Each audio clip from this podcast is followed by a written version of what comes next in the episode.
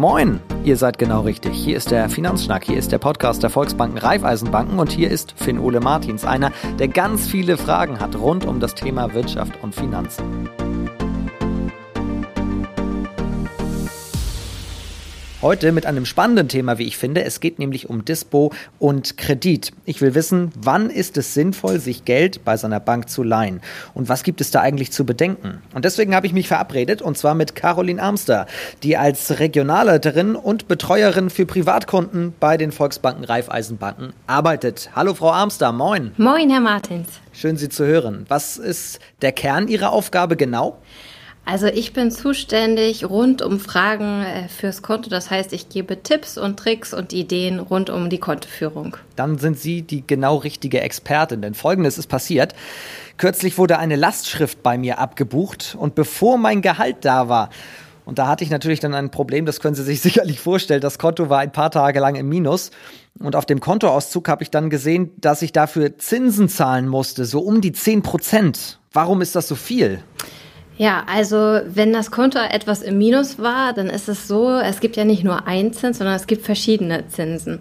Und bei einer Überziehung ist es so, dass wir ja keine Sicherheiten haben. Also es war ja auch gar nicht abgesprochen, dass das Konto auch mal ins Minus gehen kann. Das heißt, die Bank hat in dem Falle jetzt gesagt, okay, wir dulden es, dass das Konto in der Überziehung ist. Weil wir aber eben keine Sicherheiten oder ähnliches haben, ist dieser Zins dann etwas teurer als der herkömmliche Ratenkreditzins zum Beispiel. Und das ist der, der sonst so niedrig ist, was man überall liest und hört. Ja, besonders bei Immobilien, da hat man ja die größte Sicherheit, da ist auch der Zins am niedrigsten. Okay, das heißt, ich hätte ganz am Anfang, wenn ich so ein Konto eröffne, da hätte ich schon mit Ihnen oder der Bank klären müssen, dass ich mein Konto überziehen kann oder gibt es das gar nicht? Doch, also am besten ist es immer, dass man natürlich selber guckt, dass man ja richtig disponiert. Also dass man schaut, mein Gehalt kommt an dem einen Tag und erst dann gehen auch alle Lastschriften ab oder erst dann gehe ich shoppen und das Konto wird belastet. Wenn man aber weiß, es kann auch mal sein, dass das Konto ja überzogen wird, dann muss man halt dafür sorgen, dass es am besten in einem gewissen Limit sich bewegt. Und dieses Limit kann man mit der Bank festlegen. Wie hoch kann das so sein? Gibt es da einen Maximalwert? Wir sagen immer so zwischen drei und vier Gehaltseingängen, weil es ist ja nur eine kurzfristige Überziehung und die sollte dann auch durch die Gehälter, die eben wieder eingehen, ausgeglichen werden. Bedeutet aber nicht, dass die Zinsen wegfallen. Die sind auf jeden Fall dann drauf sozusagen, oder? Die Zinsen beziehen sich immer genau auf das, was das Konto im Minus ist. Also ist das Konto gar nicht ähm, im Minus, sondern ausgeglichen, weil genügend Deckung drauf ist, muss man auch keine Zinsen zahlen. Man muss wirklich immer nur für das die Zinsen zahlen, wie das Konto eben überzogen ist. Okay, verstehe. Also keine Lastschriften mehr, wenn das Gehalt noch nicht da ist. Das schon mal dick hier unterstreichen. Eigentlich heißt es ja von Seiten der Banken immer, legt das Geld auf die hohe Kante, baut Vermögen auf, betreibt Altersvorsorge. Aber auf der anderen Seite wird Werbung für Privatkredite gemacht, um zum Beispiel ein Auto zu kaufen und so weiter. Ist das nicht irgendwo ein Widerspruch? Hm, nee, ich denke, das ist kein Widerspruch. Also es ist generell wichtig, für seine Ziele und Wünsche zu sparen und das sollte auch jeder tun. Auch gerade langfristig, zum Beispiel ja, für die Altersvorsorge zu sparen, ist wichtig. Es ist ja aber so, dass manchmal auch kurzfristig ein Wunsch besteht, dass man sagt, ich brauche aber den einen Wunsch möchte ich mir jetzt sofort erfüllen. Und dafür sind eben Kredite dann die richtige Wahl. In welchen Situationen ist es denn überhaupt sinnvoll, einen Kredit aufzunehmen? Es ist immer sinnvoll, einen Kredit aufzunehmen, wenn man es vielleicht nicht geschafft hat, seine eigenen Ziele und Wünsche so selber zu erreichen. Also ein Beispiel ist, ähm, dass man ein Auto kaufen möchte. Man hat vielleicht auch schon was angespart und dann ist man im Autohaus und merkt, ah, das doch teurere Modell gefällt einem besser. Dann macht es Sinn, eben vielleicht den Rest äh, ja über einen Ratenkredit zu finanzieren. Gilt das auch, wenn ich es jetzt vergleiche, wie Sie sagen, Auto ist sehr teuer. Wenn ich jetzt hier auf meinen Schreibtisch schaue, bald steht bei mir wieder ein Handyvertrag an. Ich brauche ein neues Handy. Wäre das auch etwas für einen Kredit?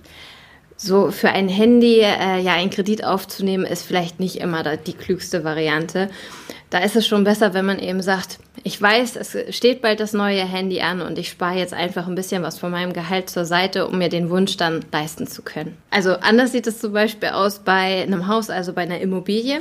Das ist ja ein Wunsch, den man nicht äh, jetzt auf Anhieb vielleicht sich, äh, ja, so erwirtschaften kann, wo man sagt, das habe ich nicht angespart, sondern wo man dann tatsächlich einen Kredit für braucht, um sich eben ein Haus kaufen zu können. Wenn wir das jetzt miteinander vergleichen, Auto, Handy, Immobilie, das sind alles auch von den Größen her sehr unterschiedliche Dinge, die ich finanzieren möchte. Kann die Bank eigentlich von sich aus sagen, das machen wir, das machen wir nicht? Ja, also das hat auch was mit der Größe der Finanzierung zu tun. Also wenn ich jetzt äh, mir einen Wunsch erfüllen möchte, der nur 5000 Euro kostet, kann ich das vielleicht mehr leisten. Aber vielleicht kann ich mir eine Immobilie für 500.000 nicht leisten. Also wird die Bank immer gucken, passt das auch in das Portemonnaie. Sind das jetzt gerade sehr naive Fragen, die ich stelle, oder gibt es tatsächlich Kundinnen und Kunden, die genau solche Fragen haben? Das sind realistische Fragen. Also viele Kunden ja überlegen eben auch, ähm, kann ich mir das leisten und kommen eben dann dazu und fragen, ähm, ja, haben viele Kunden überhaupt Kredite und ähm, kann ich diesen Kredit auch wieder so zurückzahlen, wie ich mir das vorgestellt habe? Also machen schon viele. Viele denken über einen Kredit nach. Ja, also äh, man sagt, jeder vierte Deutsche denkt über einen Kredit nach oder hat sogar einen abgeschlossen. Ähm, und wenn man so überlegt, wir als Volks- und Raiffeisenbanken, wir arbeiten ja mit Easy Credit zusammen und Easy Credit hat ja rund eine Million Kunden. Also ist man mit der Frage nach einem Kredit nicht alleine, sondern man ist einer von einer Million. Okay, das ist wirklich ziemlich viel. Also dann werden wir mal realistischer und wir nehmen an, das mit dem Auto, das gefällt mir tatsächlich so gut. Ich möchte jetzt einen Privatkredit aufnehmen. Woher weiß ich denn jetzt, was ich mir leisten kann? Das errechnen wir dann zusammen. Also das heißt, wir stellen einmal gegenüber, was äh, sind an Einnahmen da und äh, was hat man auch an Verpflichtungen, also an monatlichen Ausgaben, wie zum Beispiel jetzt die Miete und natürlich muss man auch essen, trinken, Kleidung kaufen. Wir erstellen dann gemeinsam einen Finanzkompass und da gucken wir, was ist überhaupt möglich. Das heißt, das mache ich bei Ihnen direkt vor Ort im Gespräch. Ja, genau. Und da wird dann auch festgelegt, in welchem Zeitrahmen der Kredit wieder zurückgezahlt wird? Richtig. Also es wird geguckt, was passt eben auch da wieder in den Geldbeutel. Also was habe ich monatlich über und mit welchem Betrag kann ich den Kredit zurückzahlen. Und dementsprechend entscheidet sich dann eben auch, wie lange diese Laufzeit von dem Kredit ist. Auch im Internet gibt es ja dauernd Werbung für diese Kredite, für Privatkredite. Da habe ich auch schon mal Werbung für einen Kredit gesehen, bei dem die Zinsen negativ sind, wo ich also am Ende eigentlich weniger zurückzahle, als ich vorher geliehen habe. Ist das möglich? Also da habe ich mich gefragt, ist das überhaupt seriös? Ja, das ist eine gute Frage, ob das seriös ist. Also niemand macht ja etwas für umsonst. Also wird da irgendwo immer ja entweder ein Haken oder ein Grund äh, dahinter sein, warum jetzt mit so einem Zins auch ja gelockt wird. Also man sollte da immer hinterfragen, wie kommt es zu diesem Log-Angebot und gilt dieser Zins auch wirklich äh, für die gesamte Laufzeit? Also es gibt zum Beispiel auch Angebote, wo gesagt wird, wir bieten oder wir finanzieren für 0%, aber nur für sechs Monate. Und dann ist auch die Frage, ja, was steckt dahinter? Warum bieten Sie diesen günstigen Zins an? Machen die etwas mit den Daten? Mhm. Ähm, natürlich, wenn jetzt so eine Kreditanfrage ist, und ähm, geguckt wird, ist der Kunde gut für den Kredit, dann wird zum Beispiel auch die Schufa angefragt. Also die Daten werden in der Hinsicht dann auch weitergegeben. Die Schufa ist nochmal was? Die Schufa ähm, ist die Schutzgemeinschaft äh, für die allgemeine Kreditsicherung. Also das ist äh, der Begriff Schufa. Und da werden eben ja Anfragen hinterlegt. Also man kann zum Beispiel Konditionsanfragen dort speichern oder eben auch richtige Kreditanfragen. Und hat man jetzt bei mehreren Online-Anbietern richtige Kreditanfragen gemacht oder in einem Vergleichsportal jedes Mal eine Kreditanfrage gestartet, sieht es so aus, als ob man ganz, ganz viel Kreditbedarf hat. Das kann auch mal negativ sein. Okay, und dann sagt die Schufa, das ist nicht ganz so cool. Richtig, genau. Geben Sie mit den Volksbanken Raiffeisenbanken auch die Daten an die Schufa weiter? Ja, also wir müssen natürlich auch eine ja, Konditionsanfrage machen. Das heißt, wir gucken natürlich auch in die Schufa und wenn es zum Kredit kommt, dann melden wir auch eine Kreditanfrage.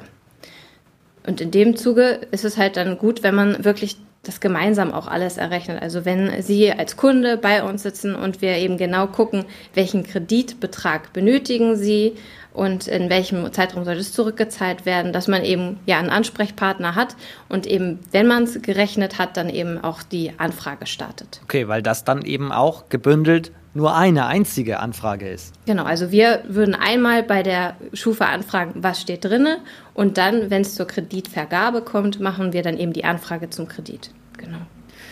Wenn wir das einmal rund machen jetzt und einen Strich drunter ziehen, warum sollte ich kurz zusammengefasst, wenn ich einen Privatkredit aufnehme, das bei meiner Volksbanken Raiffeisenbank machen und eben nicht bei einem der genannten Online-Anbieter? Das Wichtigste, finde ich, ist die persönliche Beratung vor Ort. Also sollte es mal zu Schwierigkeiten geben, äh, kommen oder ja, man möchte etwas an seinem Kredit verändern, dann hat man eben mit dem Ansprechpartner, mit dem persönlichen und mit der Beratung vor Ort immer einen kompetenten Partner an seiner Seite. Habe ich jetzt einen Online-Anbieter, habe ich vielleicht einmal festgezurrte Konditionen. Ich habe auch eine feste Rate, an der ich aber vielleicht gar nichts mehr verändern kann. Und gerade jetzt während Corona hat sich einfach gezeigt, dass wir als Volks- und Raiffeisenbanken oder eben Easy Credit und die Teambank da ein fairer Partner sind, dass wir eine Flexibilität bieten können, eben auch mal eine Rate auszusetzen oder zu gucken, ähm, ist es besser, vielleicht die Rate zu reduzieren für eine Zeit. Und eben diesen Service bieten wir zum einen eben persönlich, aber auch, wenn man wünscht und sagt, nee, ich habe aber jetzt keine Lust, in die Bank zu kommen, haben wir auch ein Kundenportal oder sind per Mail oder Telefon erreichbar. Aber wie immer heißt es, Kommunikation ist das A und O. Richtig. Nicht einfach nicht bezahlen. Das wäre schlecht. Genau. Damit sind ja. wir wieder am Anfang. bei Richtig. meinem Konto, das kurz im Minus war, mein Informationsgehalt. Das ist jetzt auf jeden Fall im Plus. Herzlichen Dank für die vielen Informationen und alles Gute für Sie. Ja, das wünsche ich Ihnen auch. Vielen Dank. Dankeschön. Euch vielen Dank fürs Zuhören. Ich hoffe, euer Informationsgehalt ist jetzt auch deutlich gestiegen, dass ihr genau wisst, was es mit Dispo und Kredit auf sich hat, was man wann machen kann. Ansonsten wisst ihr, online gibt es natürlich auf den Internetseiten eurer Bank alle weiteren Informationen und hier im Podcast-Portal eures Vertrauens die weiteren Folgen vom Finanzschnack, dem Podcast der Volksbanken, Raiffeisenbanken, heute mit Caroline Amster. Bis zum nächsten Mal. Tschüss.